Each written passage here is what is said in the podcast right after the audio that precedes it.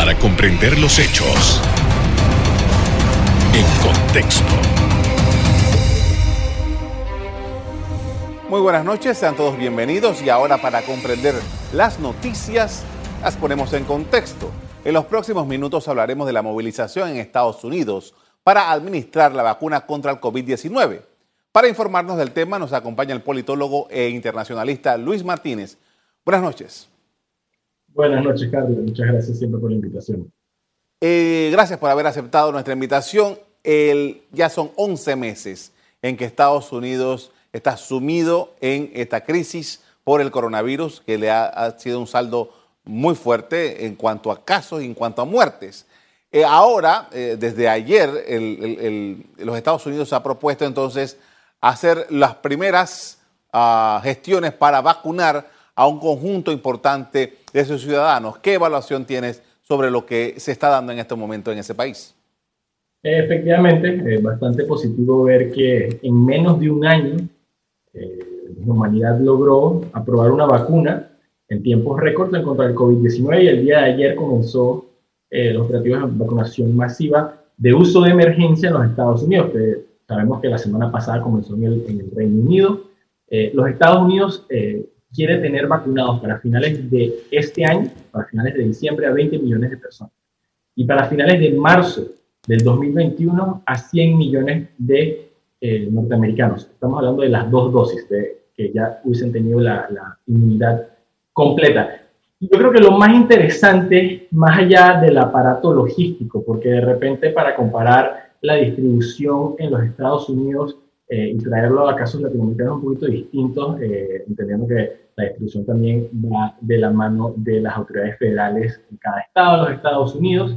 Eh, también hay que entender que la aprobación en los Estados Unidos inicialmente fue para uso de emergencia para mayores de 65 años y ahorita ya es todavía para uso de emergencia, pero a, a todas las edades. Pero más allá del tema logístico, eh, sabemos que con, con, la vacuna de Pfizer se requieren estos refrigeradores y si no es el refrigerador con temperaturas subantárticas de menos 79 grados centígrados, también podría ser utilizando hielo seco, pero entonces tienes que cambiar el hielo seco cada 5 horas. Yo creo que lo más importante es el número de vacunas disponibles, eh, porque está el Reino Unido eh, vacunando, está Estados Unidos vacunando la vacuna de Pfizer, y eh, ahorita, el 21 de diciembre, el ente regulador europeo va a, evaluar la vacuna de Pfizer y por supuesto que se espera que la aprueben.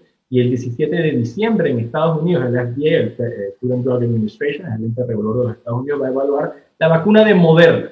Entonces, aquí salto a eh, los escenarios que podemos ver en el año que viene. O sea, asumiendo que se acepten las vacunas de Pfizer, de Moderna y de AstraZeneca, que son las top tres que están en la lista para, para, para ser eh, aprobadas eh, para uso de emergencia en, todo el mundo, porque una vez se, hizo la aprobación, por ejemplo, del FDA de Pfizer en Estados Unidos, también se aprueba en México porque están ligados a ese ente regulador y por supuesto ya, ya, vemos que, las operaciones en México van a iniciar. Pero bueno, regresando, si esas tres, AstraZeneca, Pfizer y Moderna, son aprobadas, eh, para el 2021 la capacidad de producción de estas tres vacunas solo da para inmunizar a un cuarto de la población del mundo. Eh, y también tenemos que entender que 80% de la producción de vacunas del 2021 ya fue comprada y fue por un equivalente al 13% de la población mundial, por los países más ricos, los 27 países de la Unión Europea, los Estados Unidos, Japón, el Reino Unido eh, y una lista de, países eh, desarrollados.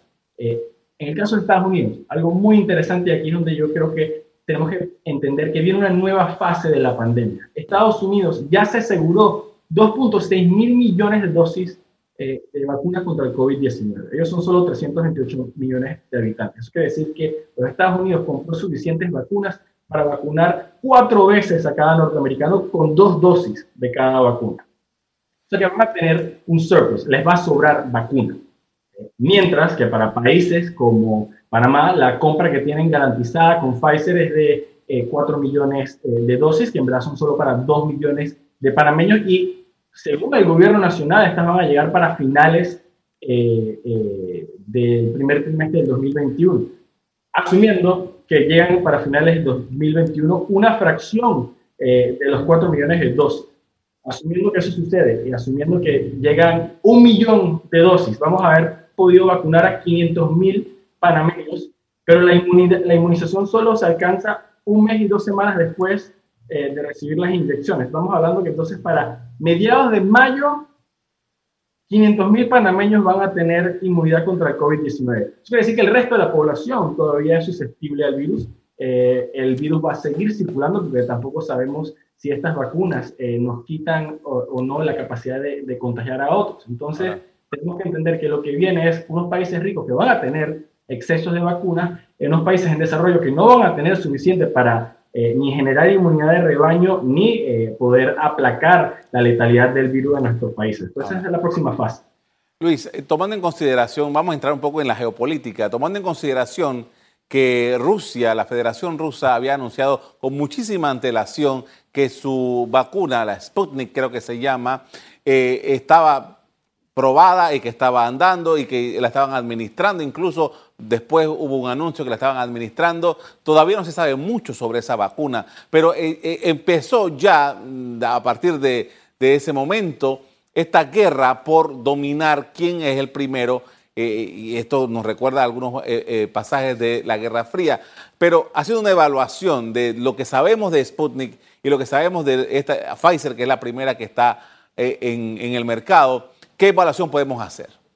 Bueno, para poner una analogía similar, al final de la Segunda Guerra Mundial hubo una carrera por alcanzar el, poder nuclear, o sea, que era como, el antídoto a la guerra para eso, para, final de la Segunda Guerra Mundial, era tener una bomba atómica. Estados Unidos inmediatamente la compartió con Francia, con el Reino Unido, a Israel, a otros países, les dio una bomba nuclear para tenerla como deterrente eh, de conflictos bélicos y por supuesto Rusia en sus territorios eh, eh, y China en sus territorios. Bueno, lo mismo más o menos está sucediendo en esta situación de crisis mundial. ¿Y qué quiere, a, qué me refiero? Es que bien vimos las imágenes de los cargamentos saliendo de las plantas en, en, en, Bélgica, las de Pfizer, llegando al Reino Unido, los aplausos, buenas y bonitas imágenes. Lo mismo vimos en, en la planta de Pfizer en Michigan, Kalamazoo, en Estados Unidos, saliendo y los trabajadores aplaudiendo. pero por lo mismo también llegaron envíos de la vacuna de Sputnik 5 eh, a, Rumanía, en Europa, y a países aliados. También ha llegado eh, la vacuna a Venezuela y a Brasil en, pruebas clínicas.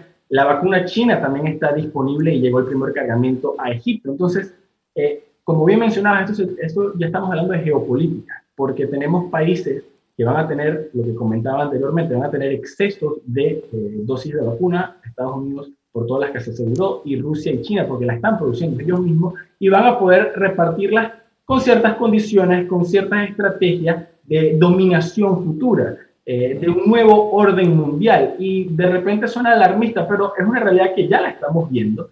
Eh, ya estamos viendo países como México y Argentina eh, que se alinearon rápidamente tanto con China como con los Estados Unidos para ver quién le hacía llegar primero la vacuna. Eh, y, es un tema estratégico para Argentina, para, para México, pero también para China y los Estados Unidos, eh, saber quién es el que va a tener el primer acceso a esos mercados. Vamos a profundizar en eso en el siguiente, en después del siguiente corte comercial. Al regreso, seguimos analizando las decisiones tomadas para vacunar a miles de personas contra el COVID-19. Ya volvemos.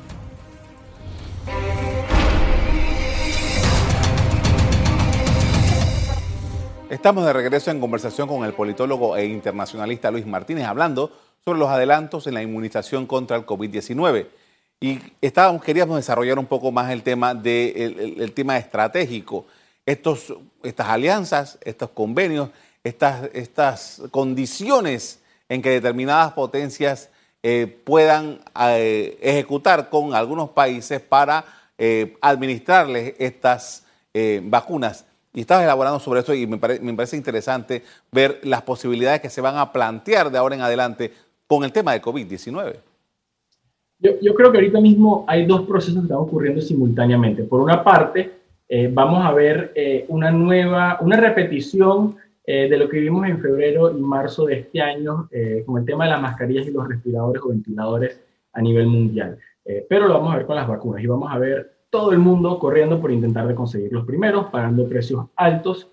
Eh, por lo menos uno de los incidentes interesantes eh, durante febrero y marzo de este año con el tema de mascarillas y respiradores es que, por ejemplo, el gobierno de Israel utilizó el servicio de inteligencia Mossad eh, para rastrear cargamentos y comprar cargamentos de insumos médicos en el mercado negro. O por lo menos el gobierno de Perú que decidió no compartir la información de vuelo de los cargamentos que venían al Perú, eh, para, sino hasta último momento para que se aterrizaran en otro país, ese país no se, no se siente eh, con ese cargamento. Entonces vamos a ver eh, una lucha por obtener ese pequeño frasquito, de, además que, ya no es una mascarilla algo tan simple como que explicarle a, la ciudadanía ponerse una mascarilla, sino estamos hablando de una tecnología ya mucho más avanzada, hablando de mRNA, etc. ¿no?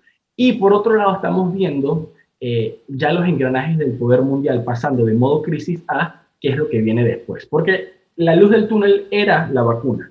Ya teniendo la vacuna, eso no elimina, por lo menos en Estados Unidos, los más de 3.000 muertos diarios, eso no elimina en Panamá los más de 25 muertes diarias que estamos sufriendo, pero sí nos da un, panorama del final de esta, de esta crisis. Eh, por supuesto que para los Estados Unidos probablemente el final de esta crisis sea el 2021, eh, es más, el gobierno de los Estados Unidos el día de ayer prometió que para el verano del 2021 cualquier norteamericano que quiera una vacuna tendrá acceso a ella. Eh, para países en desarrollo, eso lo más probable es que ocurra en el 2022, 2023 y hasta el 2024 va a todavía estar ocurriendo los operativos de vacunación. Entonces, el que llegue primero a tener la inmunidad es el que primero va a tener algún tipo de, de, poder para determinar el nuevo orden mundial. Ahora, eh, volviendo al tema de Estados Unidos, eh, tomando en consideración de que el tema COVID-19 en Estados Unidos fue puntual, fue, fue, fue vital en la elección reciente en ese país y que ha determinado un nuevo gobierno en los Estados Unidos. Eh, ahora el señor Biden llega con un planteamiento totalmente diferente, un planteamiento de apoyo y de, eh, al menos así lo está diciendo, de estar, usar el poder federal para ayudar a la población en esto. ¿Qué giro crees tú que puede darse con esta nueva administración y la administración de estas vacunas? Efectivamente que la pandemia fue el factor más determinante de las elecciones en los Estados Unidos. Eh, las encuestas antes de la pandemia y después de la pandemia cambiaron radical, radicalmente eh, eh, lo, lo, que iba a ocurrir y lo que terminó ocurriendo en los Estados Unidos. Ahora, la verdad es que Joe Biden, ¿qué cosas distintas ha dicho? Bueno, obviamente ha, mencionado que va a reinscribir a los Estados Unidos en la Organización Mundial de la Salud. Ha dicho que, que va a solicitar a todos los estados utilizar mascarilla durante los primeros 100 días de su presidencia. Ahora, esto no es un mandato obligatorio, simplemente que es una postura distinta de la Casa Blanca, porque por supuesto el presidente Donald Trump eh, más bien siempre se mostró en contra del uso de las mascarillas eh, inclusive cuando contrajo el, el virus. Eh, y en el proceso de vacunación en los Estados Unidos, eso ya estaba determinado por eh, lo que se llama el Operation Warp Speed, que puede ser uno de los grandes méritos de la administración Trump, que fueron todos los billones de dólares que le inyectó el gobierno federal para alcanzar la vacuna. y, los procesos de vacunación, además, en los Estados Unidos van a ir de la mano del ejército, y eso ya está coordinado. Ahora, el presidente Biden el presidente electo Joe Biden ha pedido eh, mayores fondos para eh, los procesos de, distribución de la vacuna y los demócratas en el Congreso y en el Senado están buscando aprobar un nuevo eh, paquete de alivio económico para la ciudadanía y ahí hay un, un, deadlock entre los republicanos, los, los, republicanos y los demócratas. Los demócratas quieren poder llegar, darle ayuda directa, sobre todo los cheques que le llevan directo eh, a los desempleados en los Estados Unidos, eh, creo que por encima de 600 dólares, mientras que los republicanos quieren bajar ya esas dádivas y eh, simplemente enfocarse en, impulsar los emprendimientos y, los comercios como tal, y no solo el consumo individual. eso va a estar por determinarse, por supuesto, en las elecciones de enero. Todavía no se sabe la composición del Senado de los Estados Unidos y si va a tener una mayoría republicana o no. Hoy vimos el primer forcejeo guiño político en donde vemos que el líder mayoritario republicano Mitch McConnell reconoció por primera vez desde el 3 de noviembre las elecciones el triunfo del presidente electo Joe Biden. En el caso de que los republicanos mantengan la mayoría en el Senado, Mitch McConnell va a ser el republicano más poderoso eh, y va a poder eh, tumbar todos los proyectos de ley que propongan los demócratas en el Congreso con su mayoría en el Senado.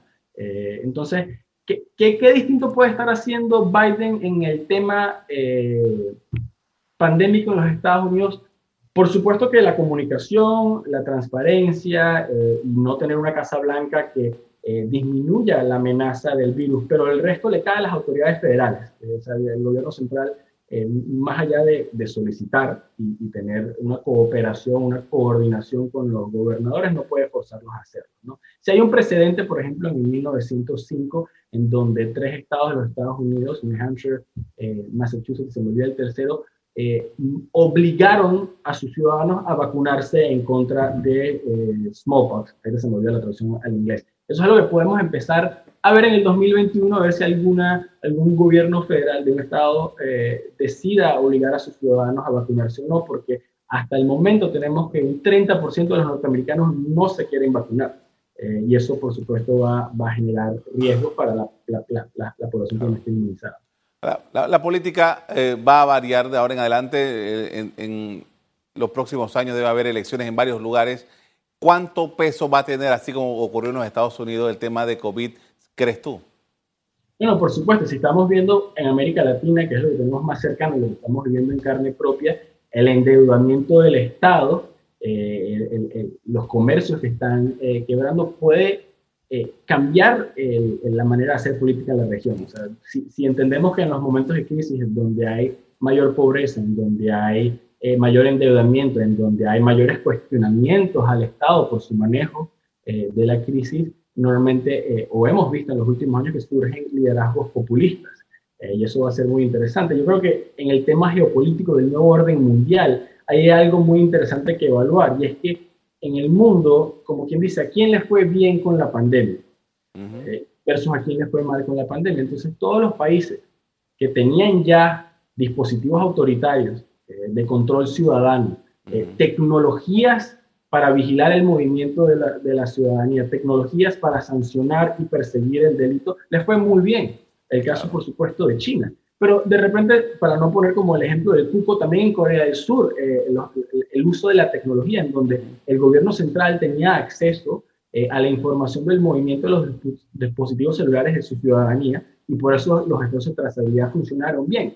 Pero por supuesto que hay también la contraparte del riesgo de que estamos entonces diciendo que el futuro eh, del orden mundial es un futuro más autoritario, más tecnocrático, en donde estamos eh, eh, entregando libertades para sentirnos más seguros de amenazas nuevas como una pandemia. Claro.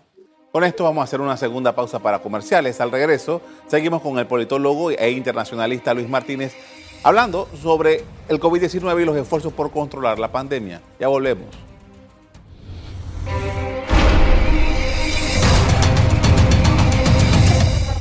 En la parte final estamos de regreso con el politólogo Luis Martínez observando la logística para el proceso de vacunación en los Estados Unidos iniciado en el día de ayer.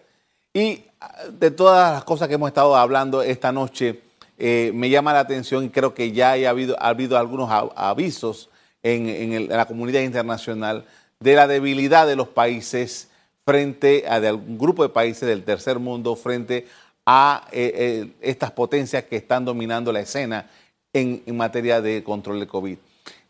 Nos corremos el riesgo en los países del tercer mundo de que COVID sobrepase la, la, posibilidad que tienen estos países de administrar la crisis sanitaria?